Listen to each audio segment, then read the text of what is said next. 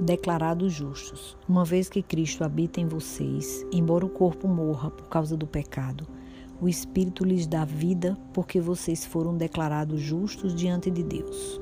Romanos 8, 17. Como cristãos, é essencial vivermos em comunhão com o Espírito de Deus. A menos que as atitudes negativas e os sistemas de crenças erradas sejam corrigidos de acordo com a palavra de Deus, eles dominarão nossa mente e sabotarão a nossa vida. Se formos controlados pela nossa alma, seremos governados pelo que os outros pensam e dizem. Mas, quando vivemos com o nosso espírito conectado ao Espírito de Deus, podemos nos libertar do controle das pessoas e do que elas pensam sobre nós. Quando confiamos a nossa vida a Ele, teremos a direção para nossas escolhas e atitudes, e Ele mesmo nos guiará para o futuro. Quando nos comunicamos com Deus através do seu Espírito, podemos ouvi-lo.